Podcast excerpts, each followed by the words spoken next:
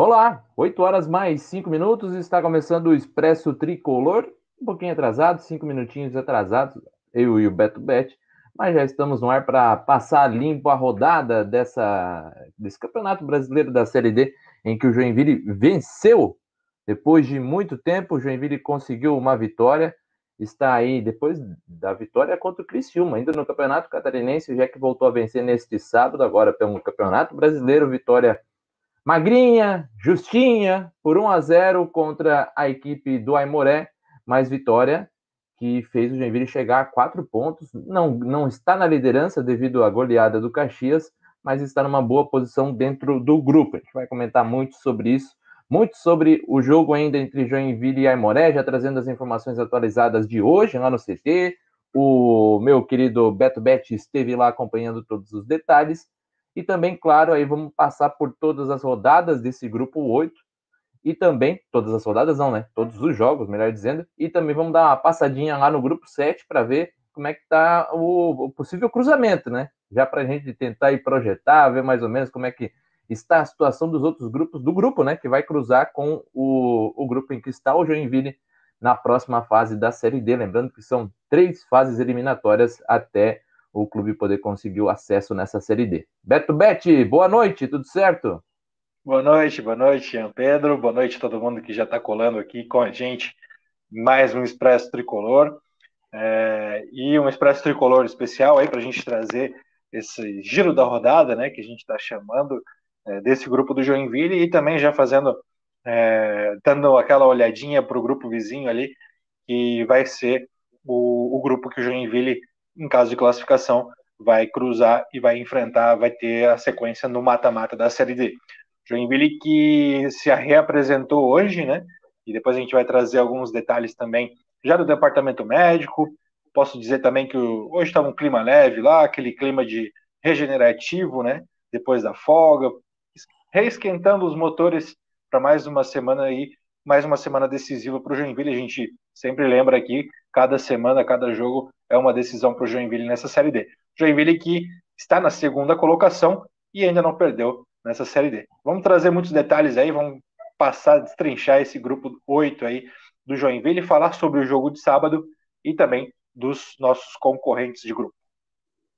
É isso, a gente vai passando todos os, os jogos da rodada aí desse Campeonato Brasileiro da Série D. Já agradecendo a sua participação também aqui no nosso YouTube, já vi que está colando com a gente o Robson Carvalho, dizendo que está frio. Tá frio, é verdade, hoje meu pé tá gelado. E 1x0 tá bom, 1x0 tá bom, tá dizendo aqui, melhor do que levar. O, o Robson Carvalho já começou com piada cedo hoje, melhor que levar quatro gols, né? É isso que você quis dizer, né, o Robson Carvalho? Um abraço para ti. Eu vou primeiro, antes de tudo, Beto, antes de a gente começar a passar os gols, a gente começa daqui a pouco com os gols do Jack. Vamos passar como é que ficou a tabela do Campeonato Catarinense. Deixa eu plugar aqui na nossa telinha. Vamos ver se vai funcionar. Vai sim, já está de bom humor o meu querido computador, depois de ter me deixado aí com os cabelos em pés. Olha que haja cabelo, né? Então, essa dupla capilar aqui do Expresso Tricolor. Deixa eu jogar a tela maior aqui para vocês poderem acompanhar também com clareza. A gente teve, portanto, então, no sábado, Joinville 1, Aimoré 0, jogo na Arena Joinville. Depois, às nove da noite, programão de Dia dos Namorados, né?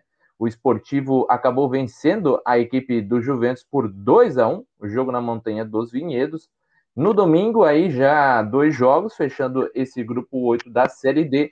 O Marcílio Dias empatou em casa contra a equipe do Cascavel. O Cascavel saiu na frente, mas o Marcílio Dias conseguiu o empate, mesmo depois daquela primeira rodada horrorosa em que foi goleada é, a equipe do Marcelo Dias pelo Aimoré, né, por 4 a 1 fora de casa, e aí a goleada da rodada, goleada do Caxias, lá no Centenário, o jogo também foi no domingo, 5 a 1 contra a equipe do Rio Branco, Beto Bet. É, passando também a classificação aqui, o Caxias é o líder desse grupo no saldo de gols, quatro pontos, a mesma pontuação do Joinville e também do Esportivo. O Esportivo também está com quatro pontos, venceu nessa segunda rodada, então, portanto, também tem quatro pontos e ali no critério de desempate está atrás do Joinville, tem o mesmo saldo de gols, mas o Joinville tem mais gols marcados.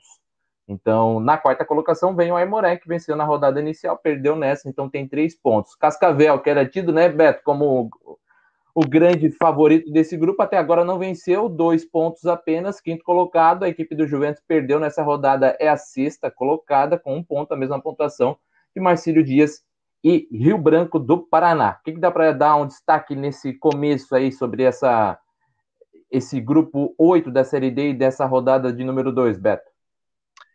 Então, né, o Joinville aí, é, de certa forma, respeitando aquilo que a gente esperava, né, o Joinville já em segundo lugar aí, a gente espera que permaneça, apesar de estar tudo embolado ainda, é, vale destacar que o Cascavel não venceu, né? Não venceu uma equipe do Marcílio Dias fragilizada. É, poderia ter vencido o jogo, saiu na frente, né?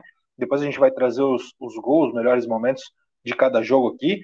É, mas aí um, um começo que está patinando a equipe paranaense. A gente lembra e destaca que é uma, uma equipe que vem tem um investimento grande, né? Para essa temporada.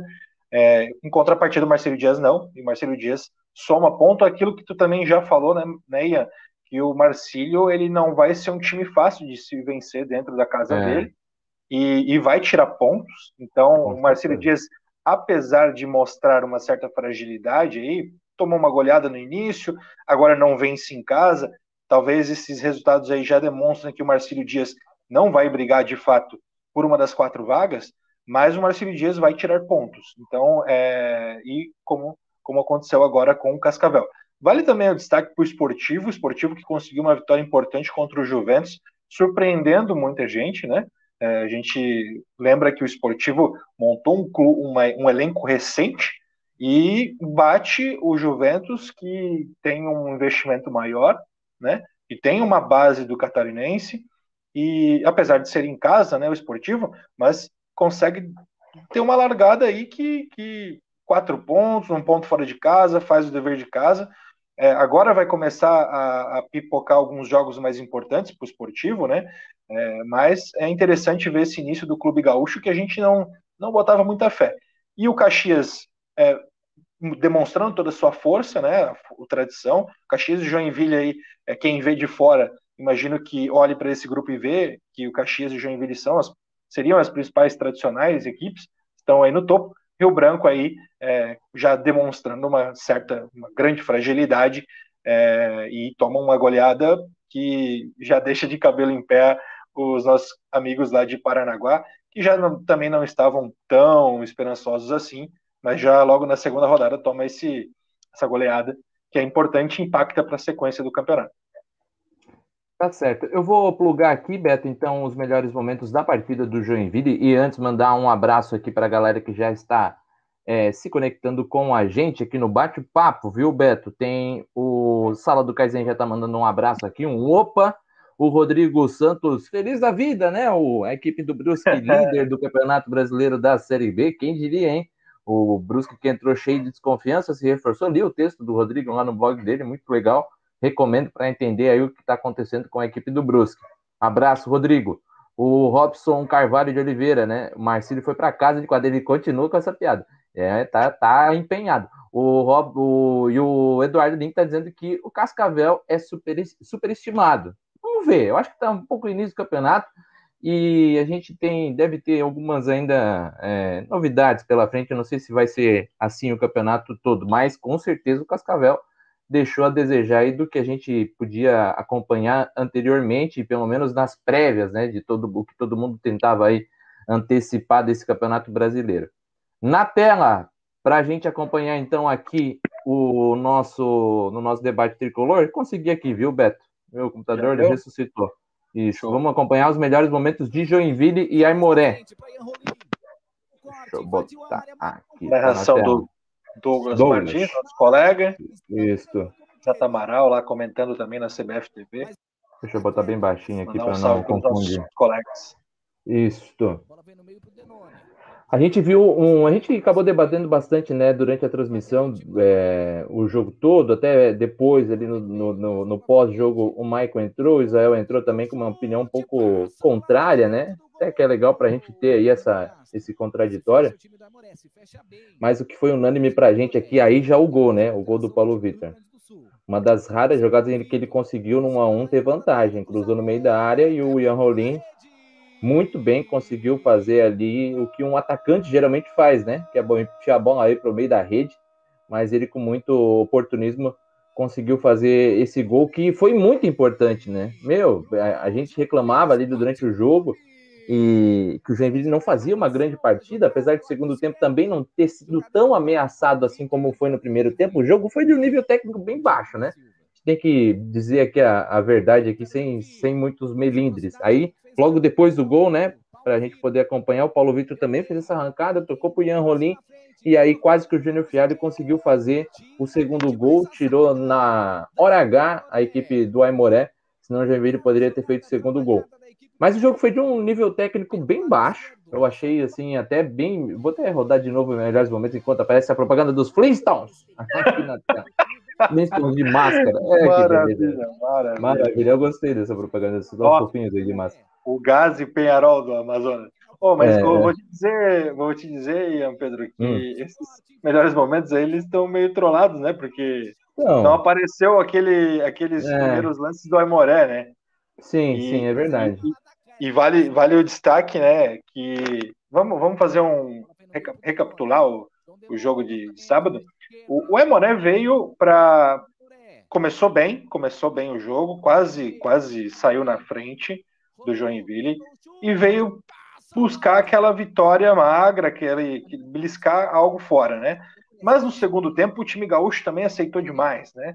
Uhum. Aceitou demais o resultado. A gente já na própria transmissão que a gente fez, a comissão técnica fazendo gestos, falando: "Ah, falta 10, falta falta tantos minutos para acabar o jogo". Então, o Aimoré veio com uma proposta de tentar alguma coisa nesse primeiro tempo, no segundo tempo já estava é, bem satisfeito com o empate e que vamos, vamos entender que o Aimoré vencendo a primeira partida é, em casa, fazendo seu dever e buscando um ponto aqui, não seria nada ruim, estaria hoje é, dividindo a liderança com o Caxias. Hein? E aí o Joinville precisava sair mais para o jogo.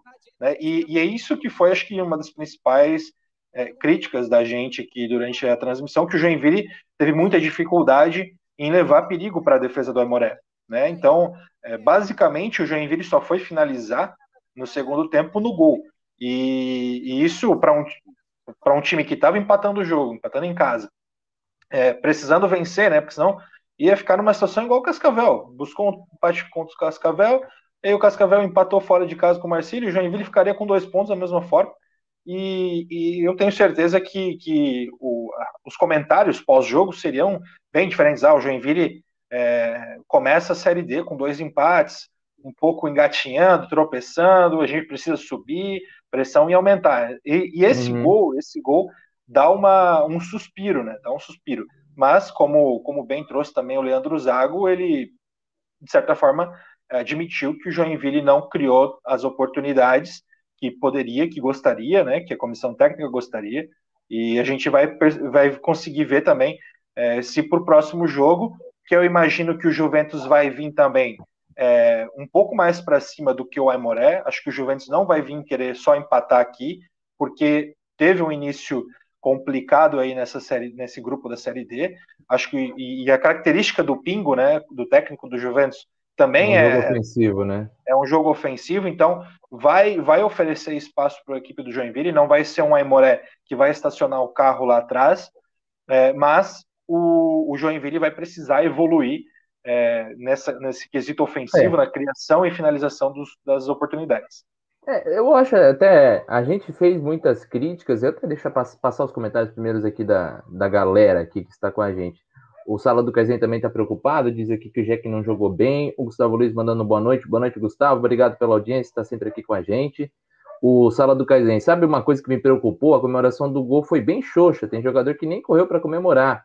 É, daí o, o, Eduardo dizendo, caraca, irmão, todo mundo comemorou o gol. Então, é, acredito que a comemoração é, mostra muita coisa, né? E aí o Eduardo também diz aqui que, segundo o Zago, o time é, vai estar num ritmo mais adequado na quarta ou quinta rodada. Vamos ver, já chegou a falar em sétima rodada agora, né, Beto? Lembra? Lembro. É, mas, mas assim, até a gente foi bem, é, não diria bem crítico, mas analisou o jogo de maneira bem realista, eu achei. É. Assim, não, eu digo. Um passional também, né? Não, eu, sabe por que, que eu não acho, Beto? Porque assim, a gente analisou o que, que aconteceu no jogo. Agora, se a gente colocar é, também no contexto de que o Joinville tem muitos desfalques, a gente vai falar daqui a pouco, inclusive, de novidades aí, jogadores que estão retornando, mas o Joinville não tinha vários atletas dessa partida, né? A gente não tinha o Naldo no meio-campo, um jogador que deve ser titular, a gente não, não tinha na frente o nosso principal atacante, que é o Thiago Santos, não tem o Caio Monteiro pelo lado do campo, que é um jogador veloz, talvez o jogador mais habilidoso de lado de campo que o Joinville tem. Também não tem o Gustavo Hermel, que também foi um, jogador contratado aí com é, esperança de ser titular, não vinha desempenhando grande futebol, mas tem potencial para entregar aqui no, no Joinville, principalmente nessa Série D, tem a, a parte defensiva que também contribui muito. Então, a, a, gente tinha muitos desfalques. Eu acho que isso tem que pesar na análise. Agora, é, o jogo em si, o Joinville não foi bem. É, se a gente for analisar a partida. Agora, para a gente trazer um pouco do contexto de, de, de, que o Joinville ainda pode entregar e, e, e do quanto pode evoluir Acho que esse é o principal aspecto. Aí tem muito a evoluir, principalmente pelos jogadores que estão de fora ainda. Então, se a gente tiver um Thiago Santos saudável, vamos ganhar muito com isso. Muito. Se a gente tiver um Naldo muito bem fisicamente, vamos ganhar muito também, porque eu acho que a, a dor de cabeça se cria na, na cabeça do Zago ali, mas é, é uma dor de cabeça, é um clichêzão, mas é uma dor de cabeça boa até, né? porque ele vai colocar ali um cara de talento no meio-campo, um cara que tem um vigor defensivo grande, apesar da idade, de a gente já saber das dificuldades físicas do Naldo, até levantadas pelo próprio Fábio Bandeira na última sexta-feira aqui no, no, nosso Expresso Tricolor, Fábio Bandeira, fisiologista do Jack, que deu entrevista para a gente aqui no, no nosso canal no YouTube. Mas então acho que são todas essas, eh, eh, essas circunstâncias que a gente precisa analisar. Tem coisas preocupantes, por exemplo, a atuação do Rafael Pascoal para mim é preocupante porque a gente não, não viu muita segurança nele. Era algo que a gente esperava depois de várias partidas de insegurança do Fabiano Volpe. Na lateral esquerda também acho que está se criando um problema é, difícil de ser resolvido, porque o Renan Castro, que antes falhava na defesa, mas até dava uma equilibrada no ataque, no jogo de sábado não jogou bem na defesa nem no ataque. No primeiro tempo, naqueles melhores momentos do Xuxa aí que o Eleven fez aí, é, a gente viu o Joinville sendo muito atacado pelo lado é, esquerdo da defesa e o Renan Castro não conseguia dar conta. Aí a gente vai analisar se é um problema técnico de posicionamento dele ou se de disposição, é, mas vem falhando e tem sido atacado, então o problema tem que ser resolvido, independente do que, que o, de qual vai ser o diagnóstico e de qual vai ser o remédio utilizado. Mas ali mora um problema, assim como na lateral direita com o Edson Ratinho. Aí a gente vai partir para o miolo da zaga, que também, para mim, a questão é mais de escolha, né? Eu já não sou muito. Acho o Fernando limitado e, e vejo que tem jogadores de mais talento para compor essa defesa. O Jax foi muito bem, um dos destaques do jogo, né? Acho que esse é um ponto positivo também da, da partida. É, a gente viu o Jax de volta, que também tem problemas físicos. Mas então tem coisas positivas, tem coisas negativas. Mais uma vez a gente viu também o Joinville que não desistiu do jogo, esse, esse é um fator que a gente. É um, é um ponto que a gente já viu na estreia quando estava perdendo 3 a 0 e agora também, porque não fazia uma grande partida, já estava aos 36 minutos, não se desesperou. A gente pode analisar por esse lado.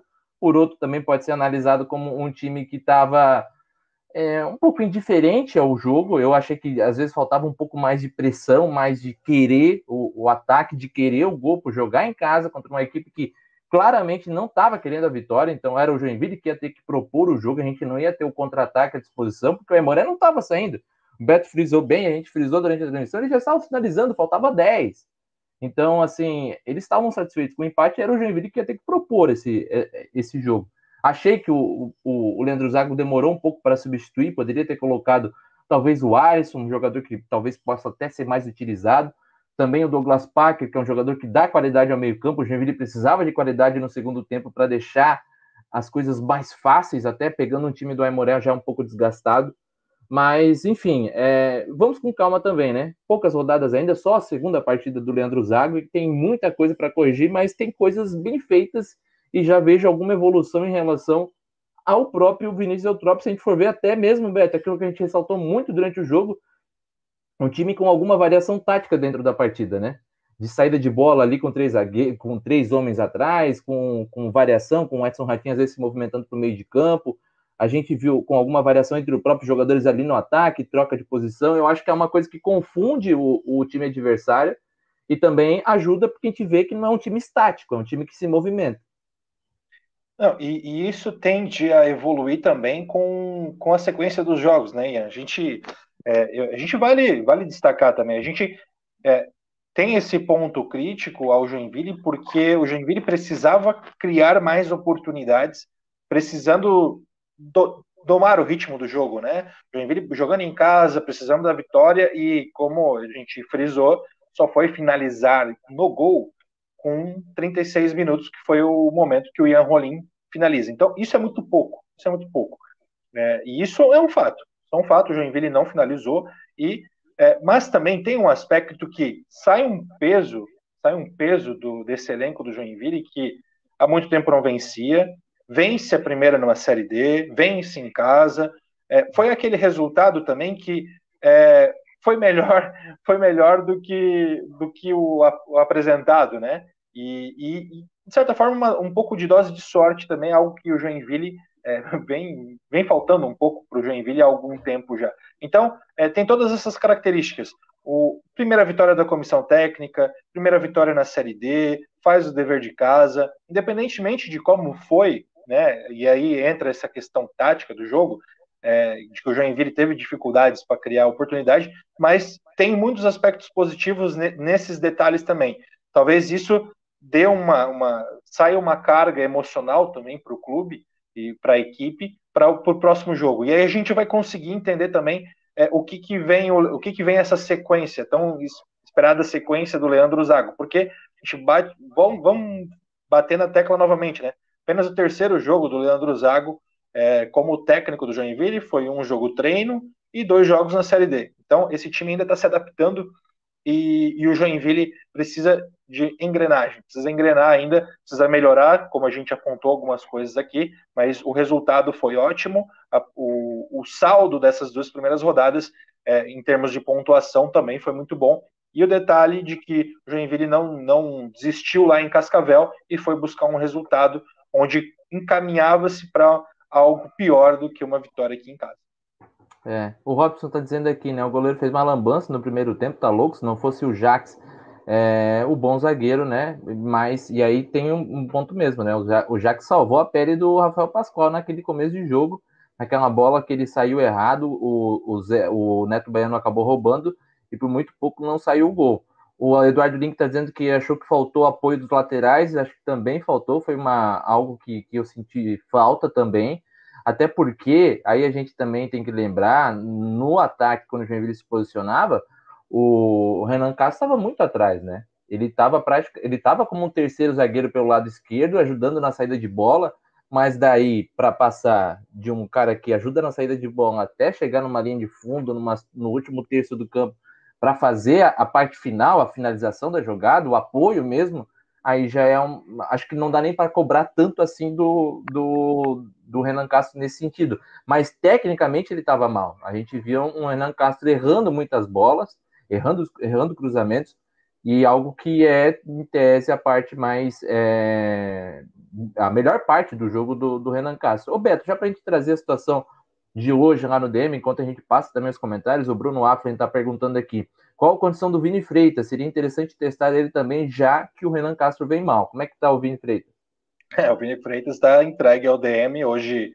É, trazer um pouquinho do, do que foi hoje lá, né, no, no CT, o Joinville abriu hoje para a imprensa, é, e é um regenerativo, um, um trabalho mais leve, né, é, os, os, principalmente para os titulares, que, que foram que foram jogaram os 90 minutos, ou boa parte desses 90 minutos no sábado, um treino mais leve para eles, os reservas tiveram um treino um pouco mais extenso, e aí teve uma atualização do, do DM. Primeiro eu vou falar do Fernando, o Fernando não treinou hoje, ele foi liberado pelo clube para resolver questões familiares, e, e aí hoje ele não treinou, o Fernando não estava lá, é, e teve boas notícias no Joinville que alguns jogadores foram liberados do departamento médico e, e já conseguiram fazer esses treinamentos é, de, de, um regenerativo, né? Foi até uma espécie de teste aí já que eram, eram jogadores que estavam em transição e hoje foram, entre, foram entregados de novo ao Leandro Zago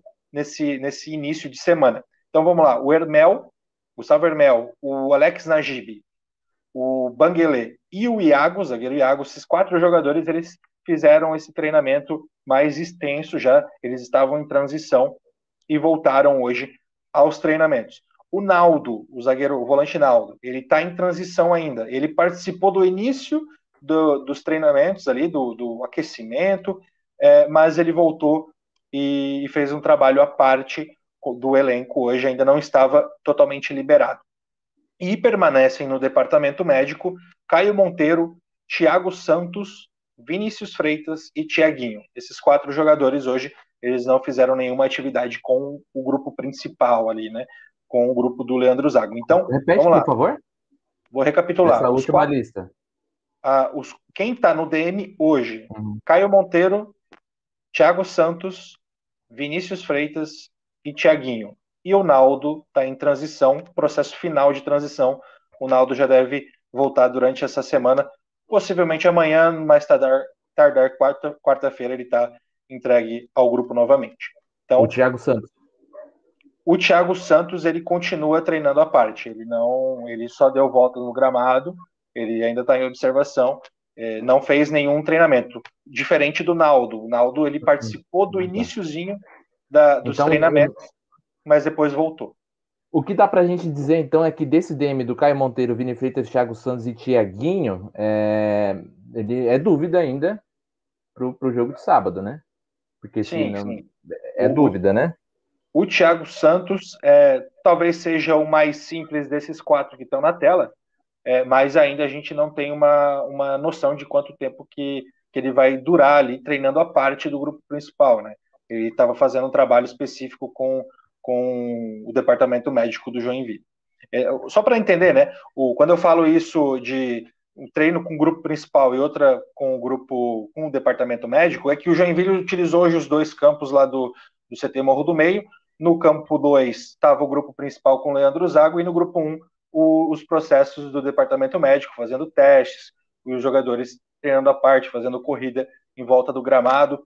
E, e o Naldo, ele estava no campo 2 no início da atividade, depois ele saiu e foi para o campo 1 um, para retomar alguns processos do departamento médico. Então, Naldo, é, desse grupo aí, né, que a gente que ainda tem problemas físicos, eu acho que é o cara que está mais perto de voltar, né? Se assim a gente pode Isso. avaliar. Deu e... para perceber ele, ele, brincando também com o Edson Ratinho em determinado momento, falando que já não queria mais estar ali, queria estar com o grupo principal e tal. Eles estavam dando uma brincada assim, que por ele ele já estava com o grupo principal, mas que, que com o departamento médico ainda estava dando uma segurada nele. É, então, o que a gente pode também já prever para o próximo jogo, se a gente falava tanto também em problemas. É, tu falou, tu citou também do Fernando, né? Que ele não treinou, né?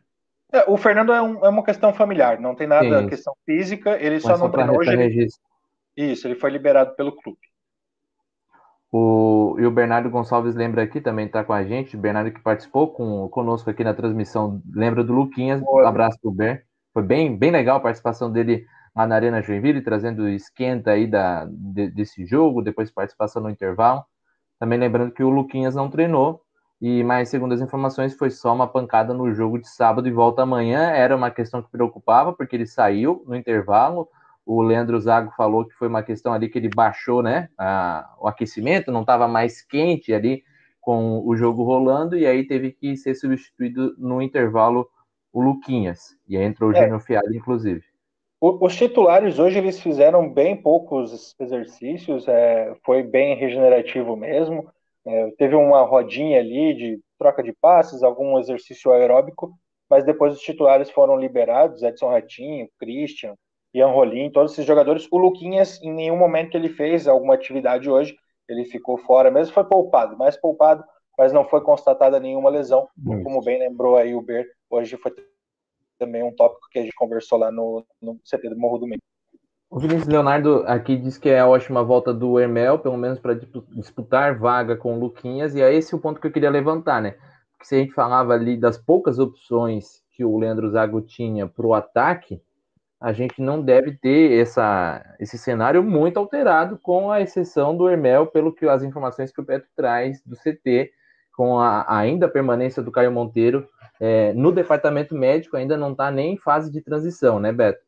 É, então, então, assim, é uma situação um pouco mais complicada, então acho que não deve voltar ainda. Mas o Hermel voltando já cria ali uma disputa com, com o Luquinhas, até porque se a gente for olhar no ataque, é, eu não acredito que se o Thiago Santos não estiver é, ainda inteiro, ele vai continuar com o Paulo Victor lá na frente, na, naquela função que ele fez no primeiro tempo, pelo menos a princípio. Acho difícil ele mudar para o Júnior Fialho, mesmo que o Júnior Fialho tenha entrado e participado ali de um lance de perigo, mas acredito que seja isso e o Christian também continua como titular, porque para mim foi bem de novo mesmo entrando ali nos 90 minutos, foi um jogador que, que conseguiu se movimentar junto com o Ian Rolim, a gente acabou não citando, mas foi uma dupla que deu certo nesse meio campo. O Ian Rolim encontrou o parceiro depois que o Diego saiu, né? Essa uma dupla que também tinha funcionado no Campeonato Catarinense, principalmente na reta final. Então, eu é, acho que esse comentário do, do Vinícius é, é, bem importante, justamente porque queria essa competição.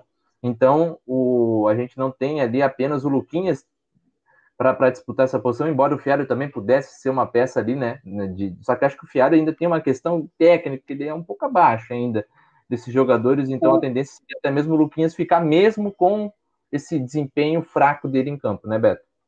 O Luquinhas, e, e, aí vale também a gente dar uma fatiada aí no campo, o Luquinhas ele joga majoritariamente pelo lado esquerdo. Lado esquerdo. Enquanto, enquanto o Hermel majoritariamente joga pelo lado direito. E o, e o, e o Fialho é, vem, vem jogando mais como um 9, né? Mas lá no antigo clube dele ele jogava também pelo lado direito.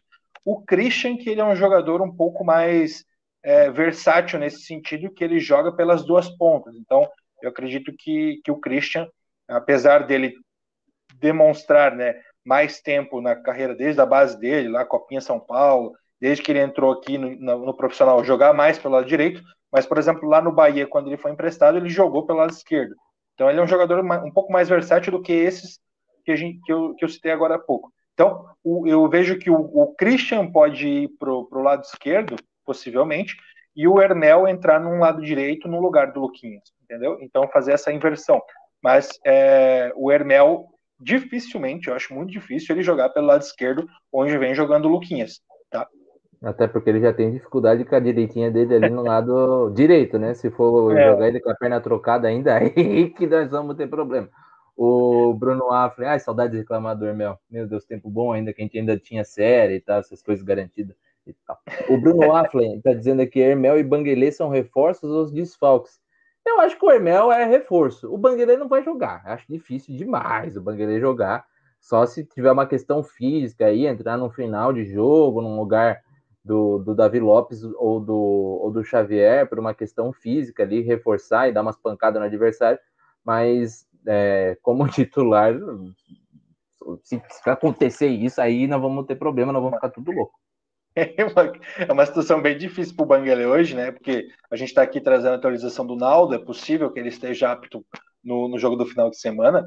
E aí, a, os titulares hoje ainda estão Xavier e Davi Lopes, que o Xavier fez duas boas partidas nesse início de Série D, e o Davi Lopes é um dos principais jogadores desse, desse elenco, apesar de nesse início de Série D ainda não ter demonstrado aquilo que a gente já viu.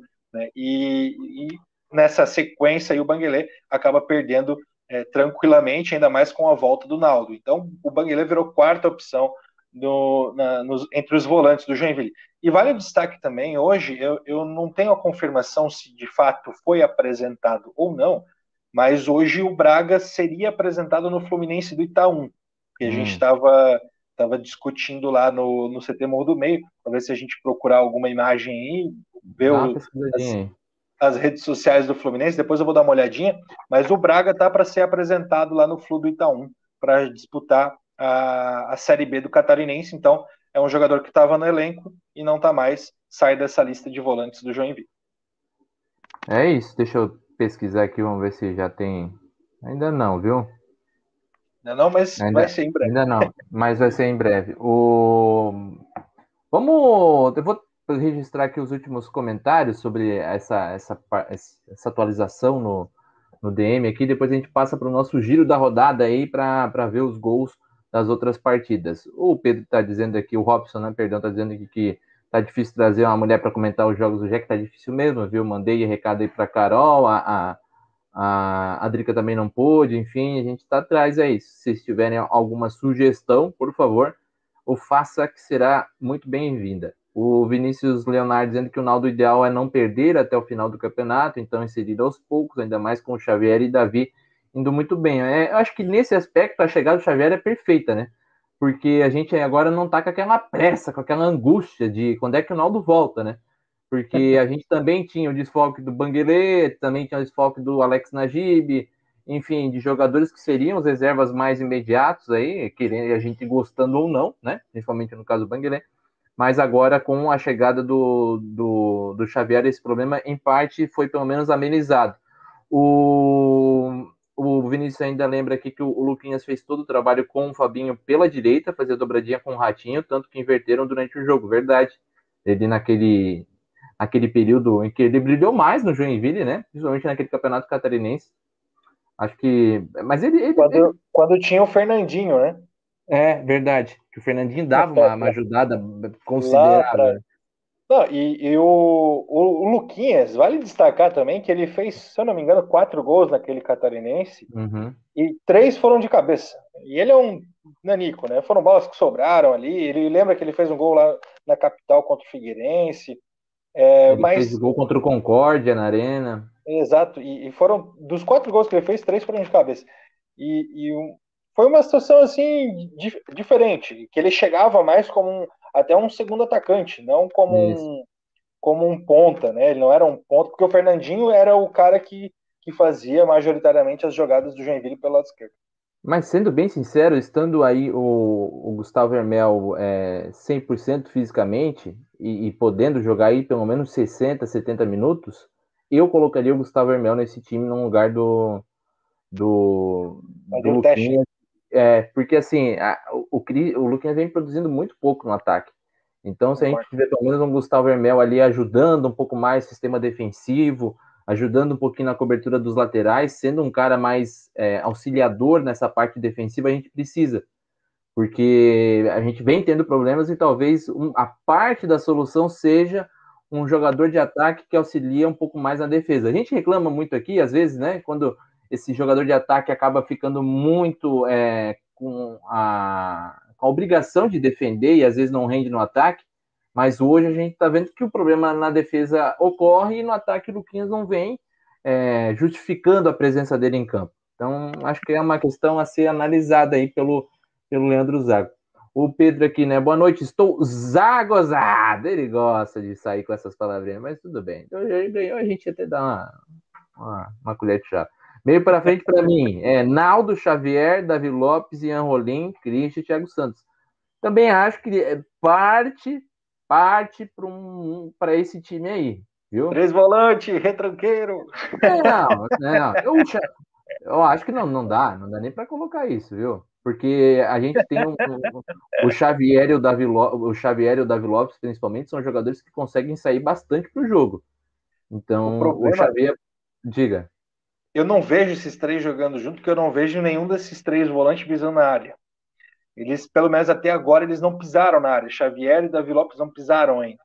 É, muito raramente a gente viu o Davi Lopes chegando no é, Catarinense. No Cascavel, né, mas no jogo, no jogo contra o Cascavel ele teve finalização ali na meia-lua, finalização na, dentro da área, pelo lado é, direito. O Davi, o Davi, o Davi. É, mas o Xavier ele é aquele cara que fica mais, circulando mais ali na, na, na intermediária de ataque ali na, e chega a pouco. Eu acho difícil, tá? E, o Xavier me lembra muito, sabe, o, a função que fazia o Everton aqui, naquele time de 2014. Uhum. Que ele pode ser um terceiro homem do meio-campo, é um cara que tem uma condição de bola muito boa, baixinho, uma espécie de motorzinho do time. Eu adoro esse termo, terceiro homem do meio-campo. é, porque assim, ele não é um cara que, que tem, ele tem um bom poder de marcação, mas ele é um cara que consegue auxiliar muito no ataque. E aí, principalmente o Xavier, me parece ser um cara que. E os ambos é, utilizam a perna esquerda, né? Não sei se dá para dizer se a, a, o Xavier é canhoto mesmo, mas. O Xavier, utiliza... é, o Xavier é canhoto, o Davi Lopes é destro e o é. Naldo é destro.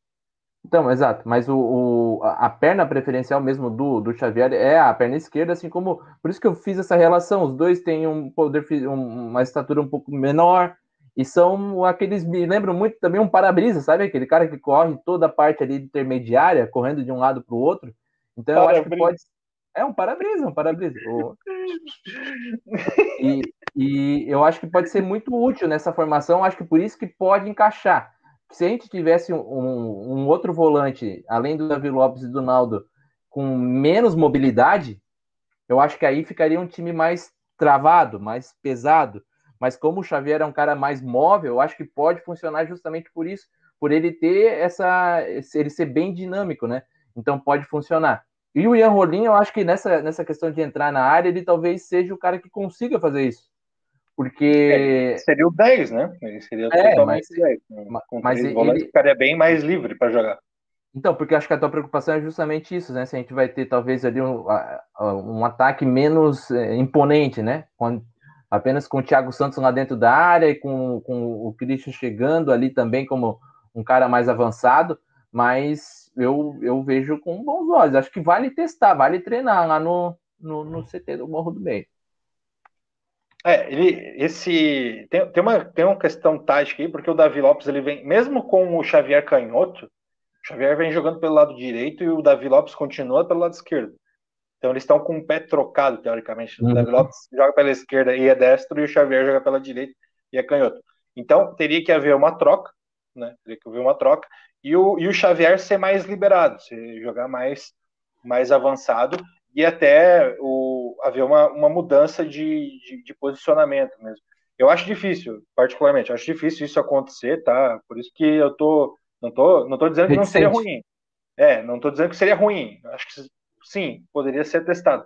Mas eu acho difícil isso acontecer pela, pela questão da sequência do, do, do jogo, né, do campeonato, e, e, mudaria bastante a tática do Joinville, que vem é, defensivamente, por exemplo, vem jogando com duas linhas de quatro, e aí, quando, quando o time ataca, faz aquelas variações que a gente citou, né? Às vezes saindo com três é, atrás, o Edson Ratinho virando praticamente um meio-campo, circulando. Então, é, modificaria bastante o jeito do, do Joinville jogar se entrasse com esses três volantes. E até estou curioso para ver é quando o Naldo estiver apto, né? Para ver se de fato vai ser testado em algum momento isso. É, e a gente também tem que prestar muita atenção na questão física do Naldo, porque o Naldo, ele, ele, a gente entende ele como um bom volante, um volante que pode ajudar muito, pelo fato de ele ter um, um, um, uma parte física muito imponente. Então, ele consegue se impor muito na parte física. Se ele não tiver com a parte física é, perto do ideal, pelo menos, aí já fica complicada a volta dele. Então, a gente tem que tratar com carinho mesmo, com paciência esse retorno do Naldo, justamente porque, como é uma lesão muscular, e a gente já viu até mesmo com o próprio Fábio Bandeira que ali já tem um componente de idade chegando, né? A gente, eu lembro que eu citei isso em algumas lives anteriores, ali que 30 anos e tal, acho que não sei se era tu que estava ali, pô, mas 30 anos ainda é uma idade ok e tal, mas foi citada pelo próprio, pelo próprio Fábio Bandeira como algo que já é levado em consideração e como um dificultador aí nessa, nessa, nesse tratamento da lesão. Mas, de qualquer forma, a gente precisa de um Naldo 100% para funcionar essa formação. Porque se ele não tiver 100%, eu acho que já fica complicado a gente tentar essa formação aí. Então, enquanto ele não tiver 100%, acho que nem vale a gente ameaçar essa, essa formação aí. Acho que vai ficar um pouco complicado. O Gustavo está dizendo aqui, Beto, eu não gosto muito dos pontos do Jack, não. O melhor talvez seja o Hermel. A gente sempre acha que o melhor ponto está no banco. Não sei se vocês já repararam. Porque Sim. o que tá jogando geralmente não, não funciona. Aí a gente olha pro banco, pô, pô, mas não era tão ruim o Hermel, né? Ah, então vamos testar.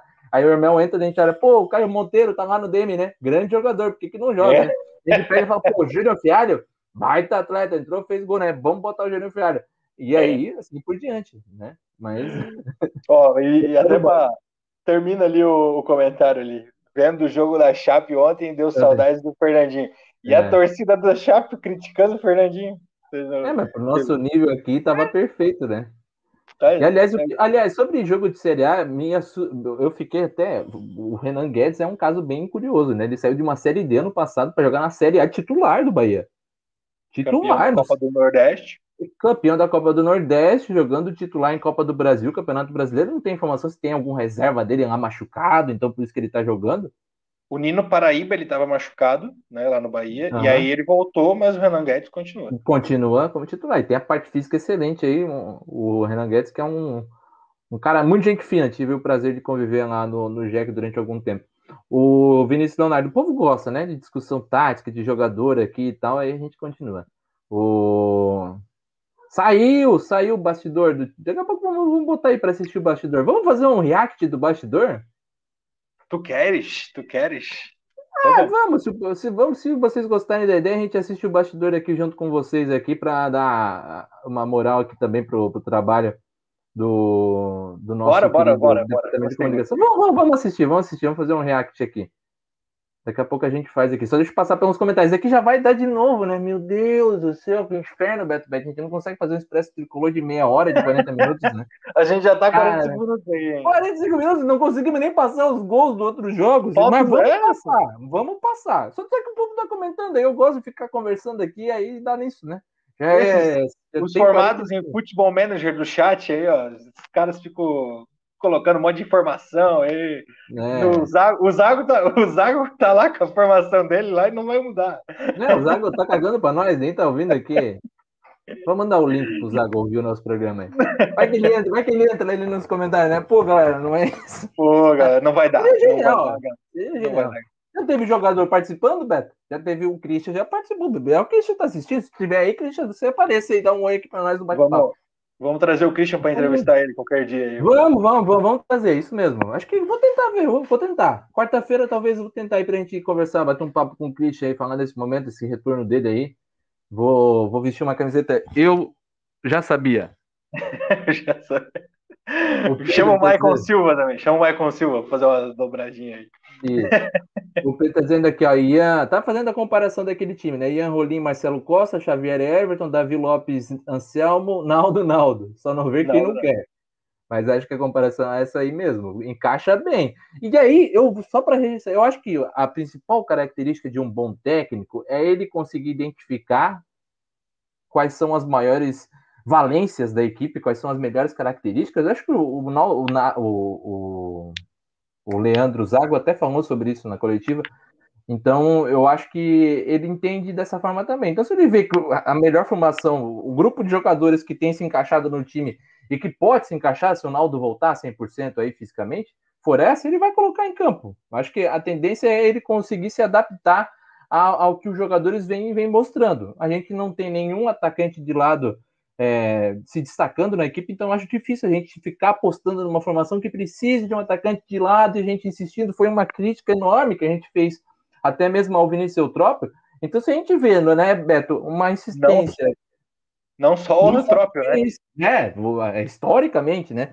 Essa necessidade de ter um atacante de lado de campo, então é errado, pô.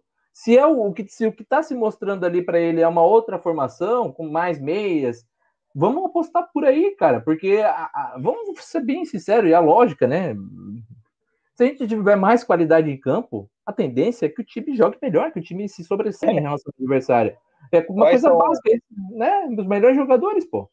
Quais são os 11 melhores aí? E aí, tipo, se o Joinville tem hoje três volantes é, de nível acima da Série D, porque eu considero o Davi Lopes e o Naldo, o Xavier agora tá chegando, tá mostrando agora, mas é um cara que já mostrou bom futebol também, mas são caras que têm bastante qualidade para essa Série D. De repente, uma formação tática que privilegie o futebol deles e auxilie tanto na defesa quanto no ataque, porque a gente sabe que o volante tem, tem hoje várias, várias características, vários aspectos, né? É, tentar, de alguma forma, se for o caso, colocar os caras juntos, né? E o Ian Rolim, claro, esse meio campo que a gente está falando aí, discutindo, é, a gente, acho que é unânime, né, que esses quatro jogadores são hoje os principais do elenco do Joinville, soma aí com o Thiago Santos e, e fecha esse quinteto, né, desse elenco do Joinville. Então, eu, eu acho pertinente a, a, discussão, mas também vamos ver o que, que o Leandro Zago está pensando aí para essa sequência. Vamos ver como é que o Naldo vai voltar também. Eu tenho certeza que ele vai incrementar bastante esse elenco e esse grupo ainda que a gente nem teve a oportunidade de ver o Naldo na Série D. Bora assistir junto os bastidores? Então é curtinho, viu? 5 minutos e 22 não vai extrapolar tanto o nosso tempo aqui. Bora lá.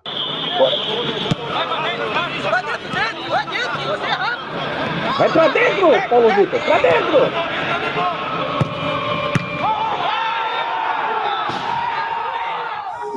educação, treino é, determinação, a gente concentrado até o fim, fazer o que a gente tinha que fazer, cumprir o nosso objetivo até a segunda rodada. A gente sabe que ainda a trajetória é muito longa, tá? Mas a gente vai construir degrau por degrau e a gente vai se tornar mais forte a cada, cada dia, a cada jogo. Ó. Natan Farias matando a pau. É.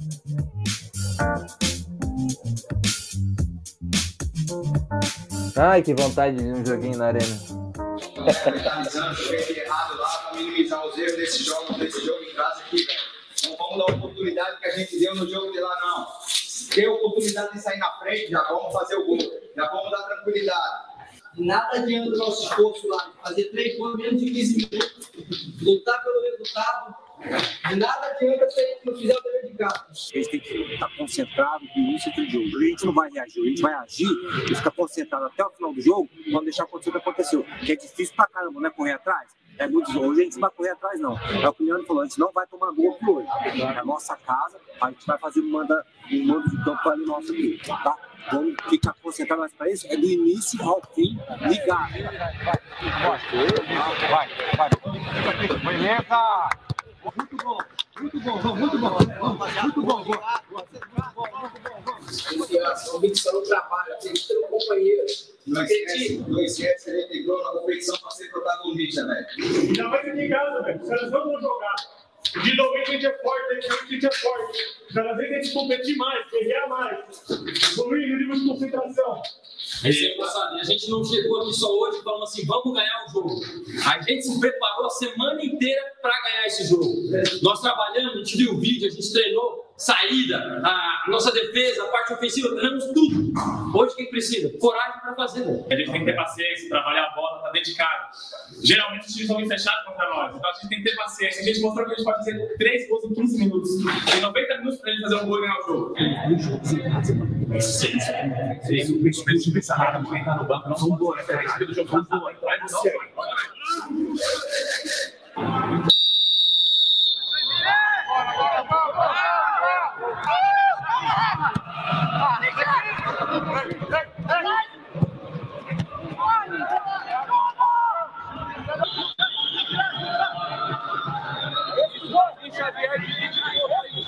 Gente do. Vai. Tá emagrecendo, do Leandro Zago?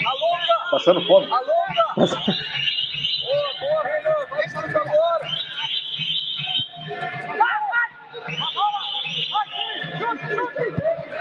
Aí, ó. Ai, Luquinha.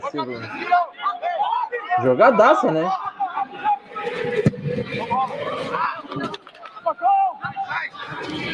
É,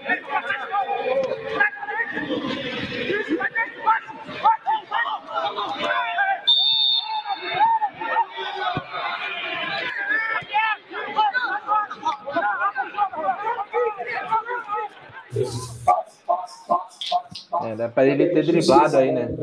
Tá bom? Thiago, continua agressivo para pressionar, ataca a área. Paulo, se não ataca, bola entrou, tem que liberar a bola.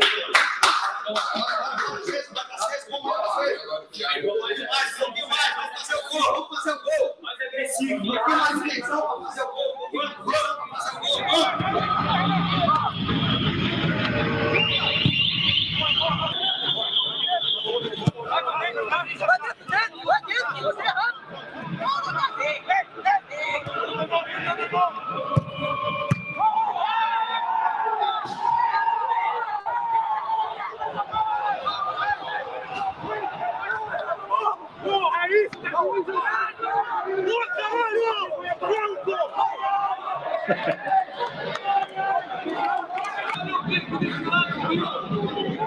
Goleiro sabe jogar com os pés.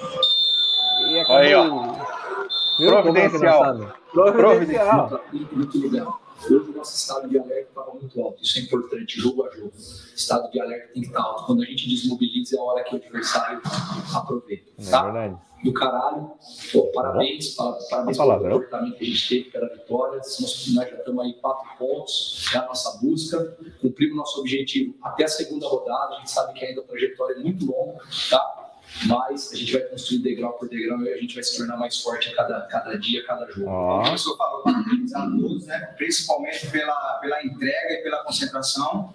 É, vai ter jogo que a gente não vai ah, fazer aquela coisa toda, mas a gente vai ganhar, é que é o principal. É Hoje em dia ninguém vai olhar para quem ah, tem mais finalização, tem mais posse de bola, não. Infelizmente a gente é cobrado pelos resultados.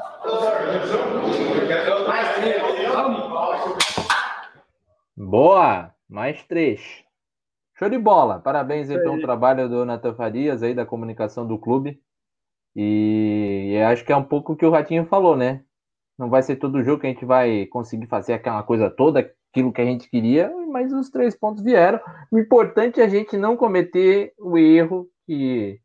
Aí, fazendo até uma meia-culpa para todo mundo aí, é, daquilo que a gente vinha acontecendo com o, o Vinícius Eutrópico. O time não jogava bem e os erros ficavam né, um pouco escondidos com base nas vitórias que a gente teve na Copa Santa Catarina e também na, na Recopa ali, que acabaram mascarando. Essa é, inclusive, uma própria uma análise de, de dentro do clube, viu? É, não é nem nossa apenas aqui de fora, mas lá dentro também se tem um pouco dessa visão de que é, acabou se, se escondendo um pouco os erros com base aí nas vitórias que o time vinha tendo, jogos é, aí no, tanto na Copa Santa Catarina é, como também na Recopa. Bora para os gols, Beto, para a gente terminar a nossa nosso giro aqui?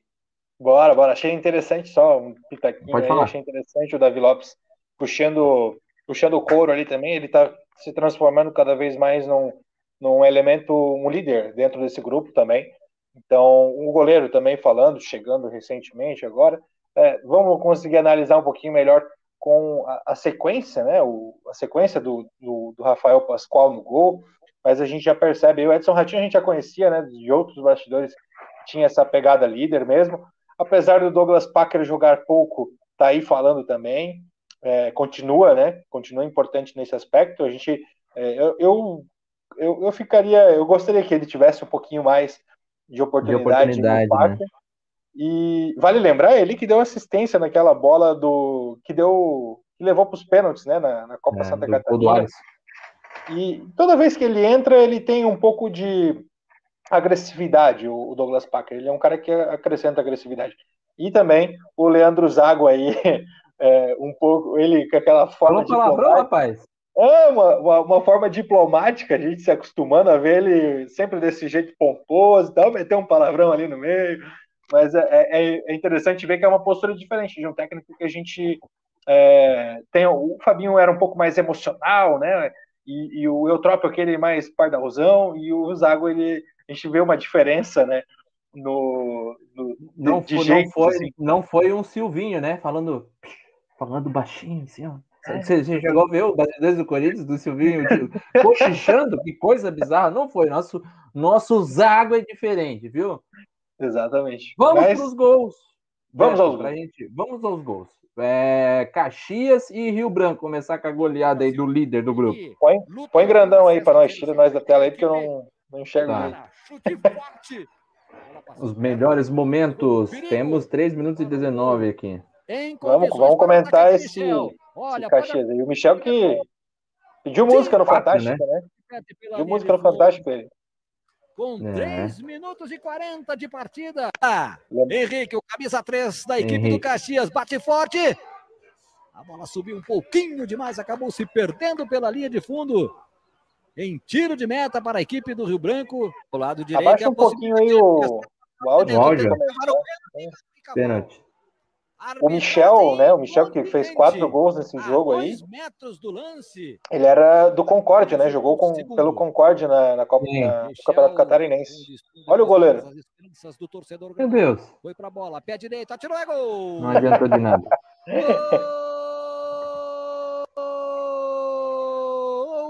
do Caxias.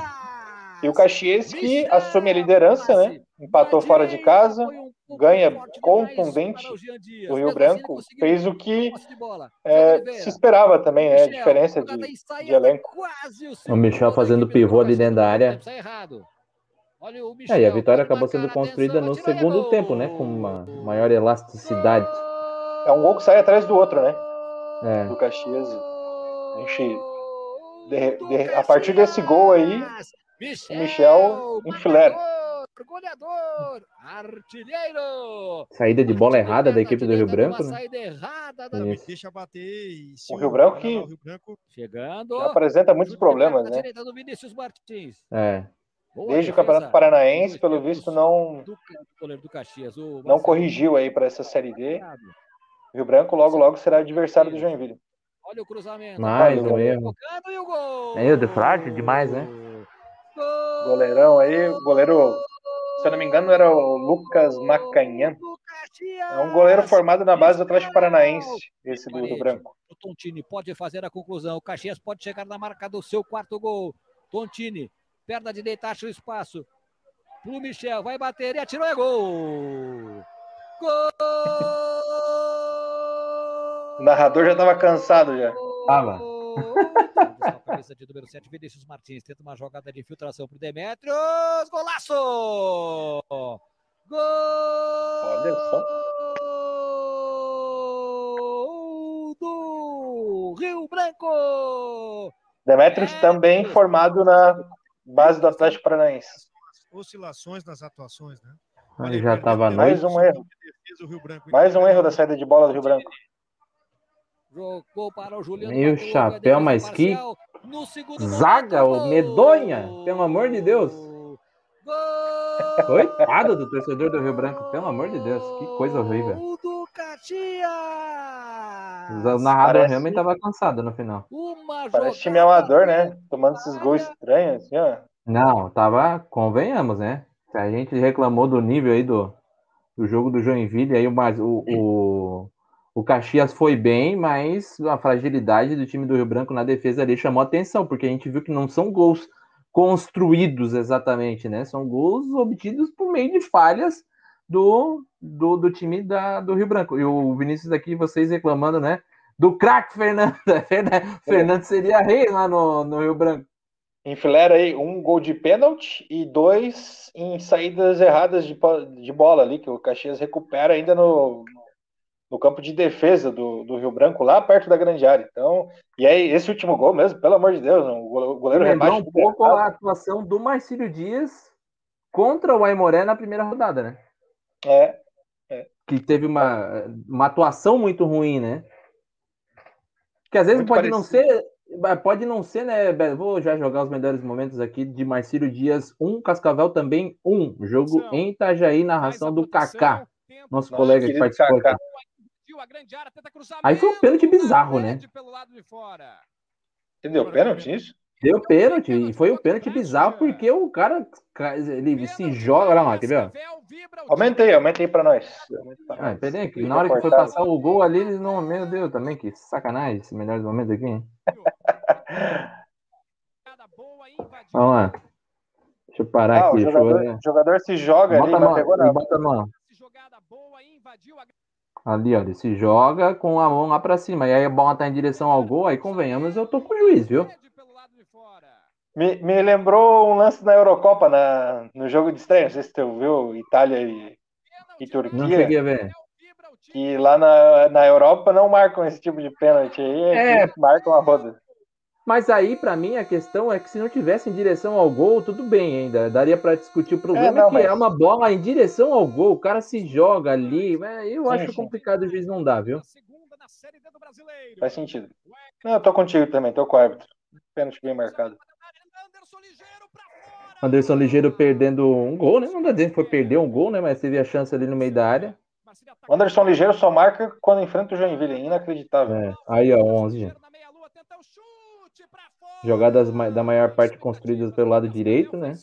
Eu não assisti esse jogo, mas eu vi que teve treta, né? Entre comissão técnica do Cascavel. Ah, o povo, passar, de, o povo lá do Marcelo Dias também gosta de uma confusão, né? gosta. Convenhamos, né? Não, é, não goleiro, pode ser coincidência, né? Goleiro Cascavel se redimindo da, da estreia, hein? É, é verdade. Depois daquela partida horrível aí. Pelo amor de Deus. Esse jogo com sombra já é complicado quando a gente tem uma transmissão aí de Rede Globo, né? Imagina quando é uma Icuja ainda da vida. E, a, e o uniforme do Marcílio Dias é escuro, né? é. No... E aí essa camiseta preta também ali. Né? do Cascavel. Não estava algo muito agradável, não. intervalo. Perde a bola o Marcílio, contra-ataque perigoso. Bola para Carlos Henrique no mano a mano com o Wallace, tenta o chute, espalma o goleiro. Carlos Bora. Henrique é o bonecão lá, né? O... É o grandalhão, o... o... Como é que chamaram ele na estreia? O, o... o, nosso chat. Nosso chat chamou ele de alguma coisa. Mas ele é o Walter Paranaense. Rasteiro, desvio! Não entra! O Marcílio teve chances, né? Aí a gente já tá no segundo tempo. O Marcílio Dias teve uhum. chances bastante no segundo tempo e, e, conseguiu achar o empate, né? E teve até chance para vencer o jogo pelo volume do segundo tempo. É verdade. E aí a gente pode até. Vou fazer uma comparação aqui. É claro que a gente tem que medir muitas comparações aí, porque são jogos diferentes, mas olha quantas chances criadas, né? Olha quantas chances criadas. Diferente então, do nosso jogo aqui, né? É, exato, foi um jogo muito mais aberto, né? Aí a gente vai ponderar também se o Aimoré estava querendo muito jogo, se o Cascavel deixou jogar também. Porque vimos, né? Tomou, tomou três gols do time do Joinville na primeira rodada e tomou aí. Expulsão aí, ó. Foi expulsão. É, o segundo cartão amarelo, expulsão do Gereta. O Pedro até diz aqui, né? Como disse o Zé Clubista, o Cascavel é meio superestimado. É, pelas essas duas atuações, principalmente no setor defensivo, né? Aí, aí foi o gol, né? Aí... É. A animação de Kaká Marcelista. É. um abraço pro Kaká. Isso é uma coisa que a gente vê comum, né? Os, os narradores do Maicujo, eles normalmente. É normal, né? São do, do local do jogo, né? E aí.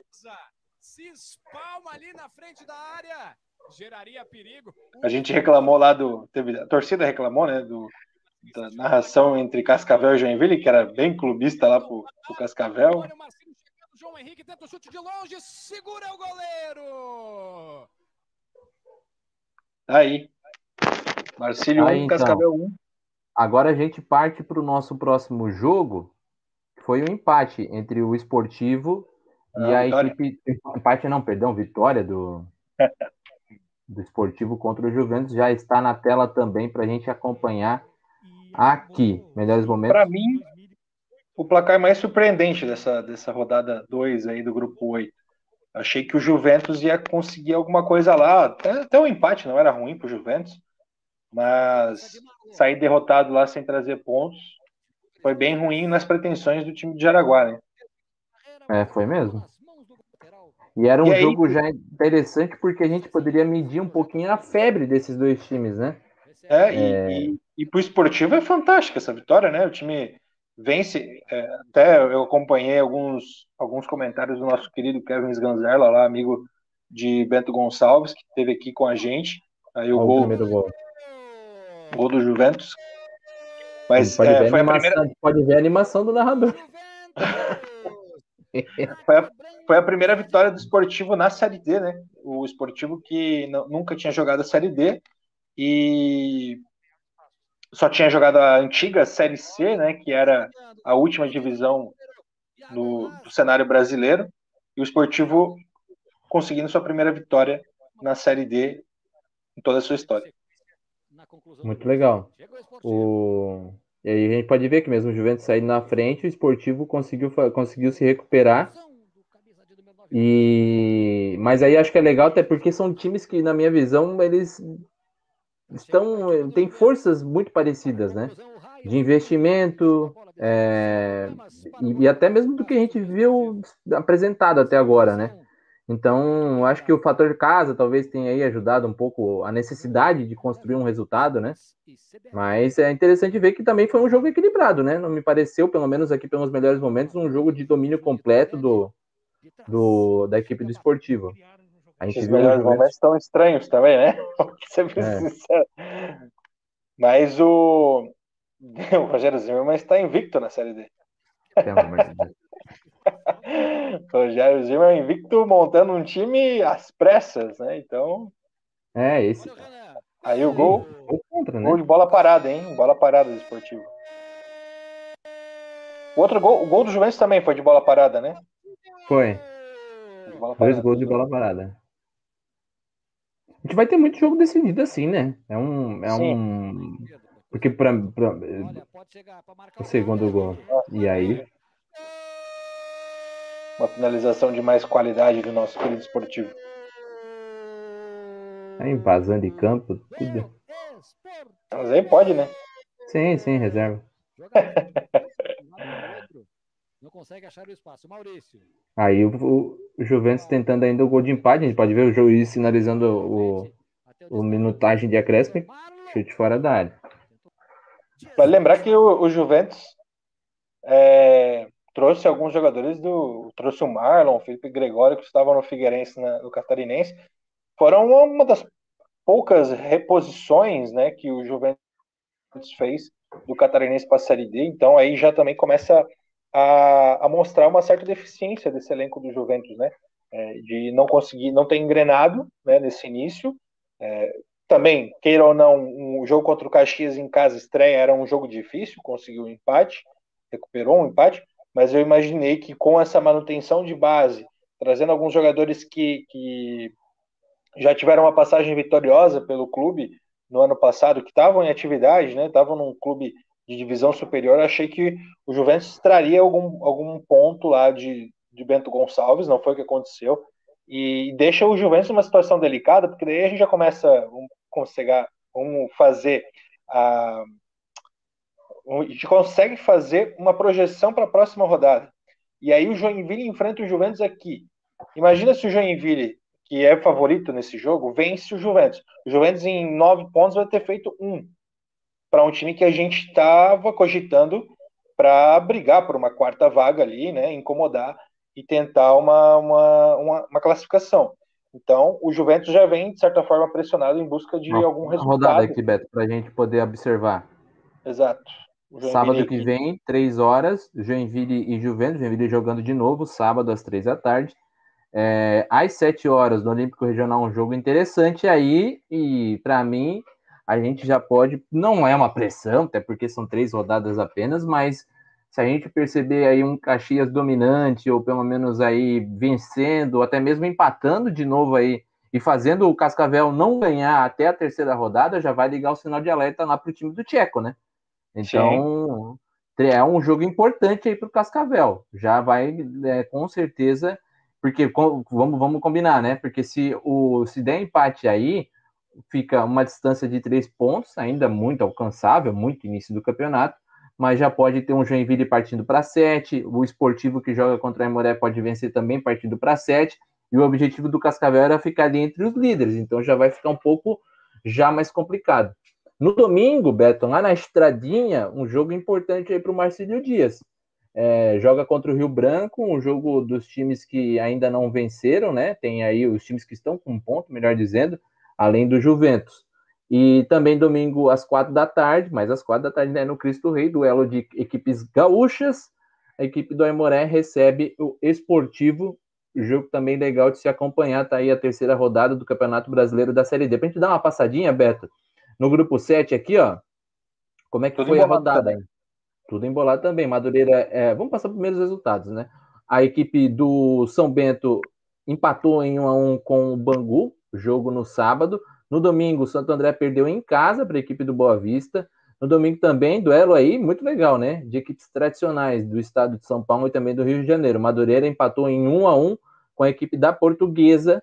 E no domingo, Cianorte jogou contra a Inter de Limeira. O jogo terminou 0 a 0 é, três empates, né? É apenas uma vitória aí nessa segunda rodada. A classificação tem o Madureira na primeira colocação, dois times do Rio de Janeiro, viu? A gente, né, Beto, que falava muito sobre as equipes é, paulistas nesse, nesse grupo 2, a segunda rodada aí colocando dois times do Rio de Janeiro, o Madureira e Boa Vista nas primeiras colocações. Santo André vem na terceira colocação com três pontos, a Portuguesa é a quarta colocada com dois pontos. Aí vem aí dois cariocas, dois paulistas e aí vem uma equipe do Paraná, o Cianorte, São Bento na sexta colocação. Aí todo mundo com dois pontos, ainda muito embolado, Bangu com sete na, na, sétima posição com um ponto, Inter de Limeira também com apenas um ponto na oitava posição. Tudo muito esse, embolado, como ressaltou o Beto, né? É um grupo que está mais embolado, esse início aí, né, desse grupo 7, é um grupo mais embolado ainda que o do Joinville. A gente tem, no grupo do Joinville tem três times com quatro pontos, ao menos, né? É, e não tem tantos com dois pontos. Né? Acho que no nosso grupo ali, deixa eu confirmar aqui, o único que tem dois pontos é o Cascavel, enquanto aqui tem três equipes com dois pontos, que ainda só, só empataram na competição. Então, é, e o Santo André, que tem uma vitória e uma derrota, em terceiro. Então, é, é, um grupo que está bem embolado mesmo, e, e, e, ainda tem muita coisa para rolar. É, eu imagino aí que, que o Madureira, o Boa Vista e a Portuguesa devem, devem dar um salto aí, né? Porque vamos, vamos lembrar, o, o Madureira já tem alguma certa tradição, mas o Boa Vista, por exemplo, tem investimento da, da Copa do Brasil recente. O Boa Vista acabou quase de ser eliminado. eliminou o Vasco, né? É, quase foi eliminado pelo Vasco né, nessa última Não, fase. Quase eliminou, né? Porque o Vasco passou, né? Isso, perdão, perdão. Quase, quase passou de fase e seria um feito histórico para o Boa Vista, né? Mas houve mais injeção de dinheiro e isso sempre é um fator decisivo na Série D, né? A gente lembra que existe muita diferença do estadual, alguns estaduais para os nacionais, e, e quem consegue ter uma saúde financeira melhor isso auxilia. E, e, por, e não à toa o esportivo, por exemplo, o esportivo é, guardou dinheiro para esse segundo semestre. Não investiu tudo no primeiro, acabou caindo lá no Gaúcho, mas guardou o dinheiro, a gente lembra aí do nosso, do nosso raio-x que a gente fez, que teve superávit, o esportivo, o esportivo tem dinheiro até o final da temporada aí para gastar. Então, é, esses clubes que conseguem é, mais conseguir acessos, e Copa do Brasil, por exemplo, o Boa Vista tem dinheiro em caixa para uma boa sequência nesse segundo semestre. É isso aí. E os outros grupos aqui, né? O Berla, aí é o grupo C, já com times mais ali da, da região central do país, da, da região sudeste. Mas a gente fica mais concentrado no grupo 7 e no grupo 8. Fechamos então a conta, viu, Beto Bet? Felipe Matheus fazendo aqui. Grupo bem fraco do. É, o, o, grupo bem fraco do Jack. E, e aí o Gustavo também perguntou para vocês qual é o time mais fraco do grupo depois do Rio Branco. Para mim, eu acho que o, o Marcelo Dias mostrou uma certa recuperação, né? nessa segunda rodada aí. E para mim, mostrando muito que dentro de casa vai ser um time muito difícil, viu? Muito difícil de ser batida.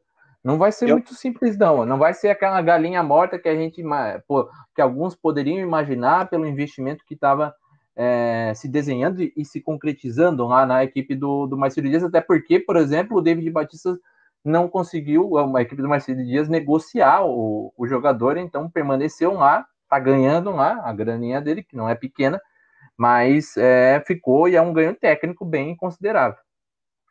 Não, e o Marcelo Dias manteve o ataque, né?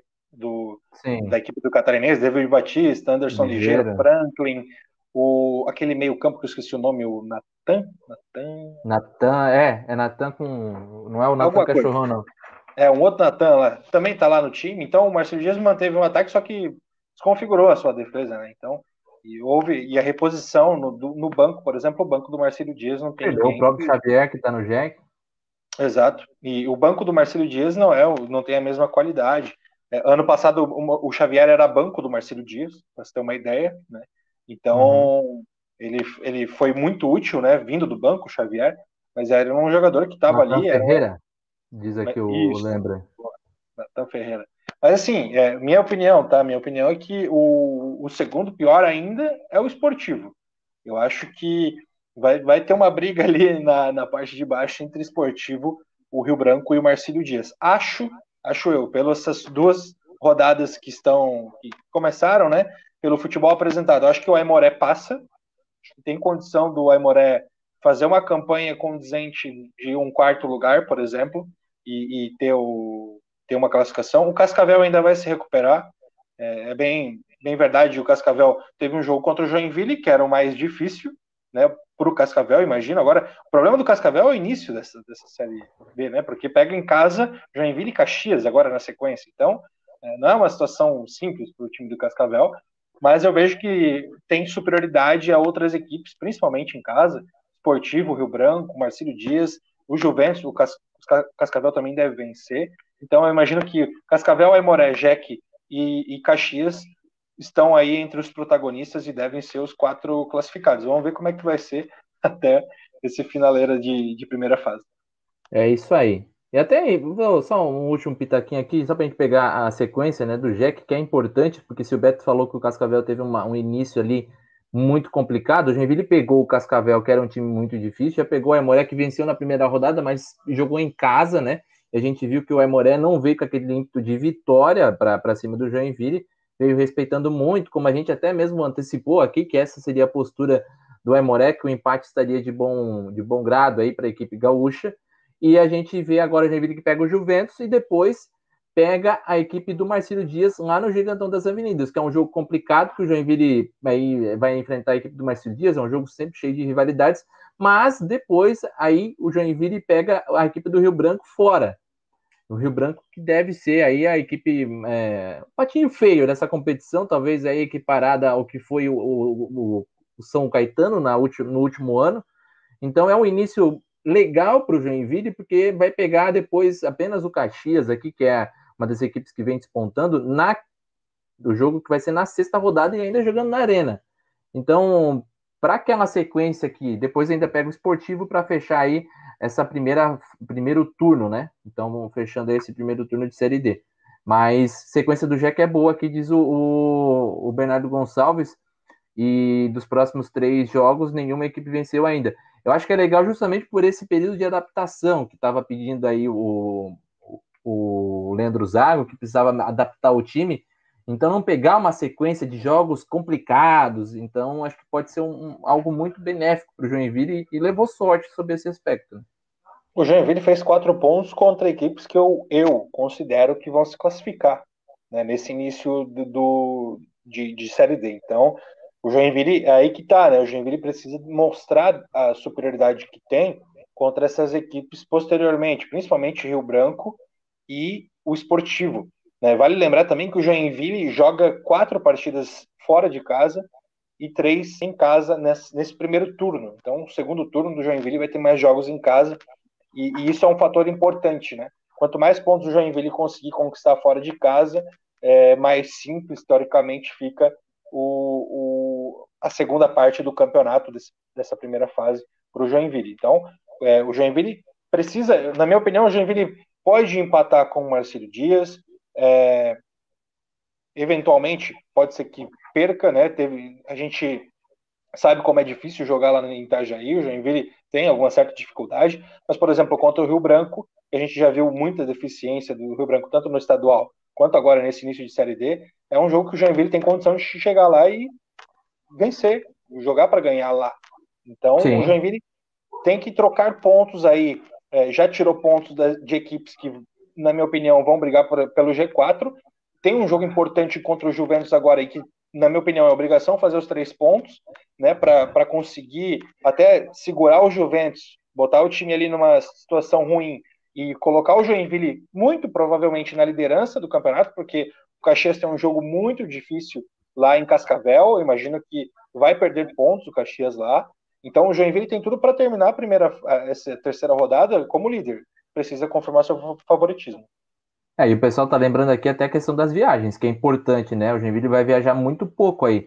Depois de fazer uma viagem mais desgastante é, para a cidade de Cascavel, lá no Paraná, uma viagem longa, é, veio para casa, jogou contra o Aimoré, vai jogar contra o Juventus em casa, depois pega uma viagem para Itajaí, que é muito curto, uma hora e pouquinho aí, uma hora e meia de ônibus no máximo, e depois ainda pega o Rio Branco fora de casa, mas é uma viagem também não muito desgastante, bem curtinha. É, recebe o, o, o Caxias em casa e vai viajar aí para o Rio Grande do Sul para jogar contra o esportivo. Então é uma, uma situação até favorável nesse aspecto de viagem que acaba influenciando um pouco aí.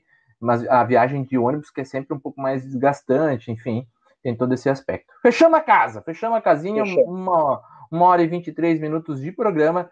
Esse programa também vai estar disponível daqui a pouco aí no nosso podcast, então você pode também acompanhar aí pelo podcast, vai estar disponível lá também para você acompanhar, Spotify, Deezer, Google Podcast, tudo disponível também em formato de áudio, Beto Bet. Valeu, até amanhã, 8h30, tem debate tricolor, do tradicional debate tricolor, com toda a galera aqui para passar limpo todo esse último final de semana, essa rodada, projetar também muito esse jogo contra o Juventus. A gente já começa ligar nossas anteninhas aí pro moleque travesso.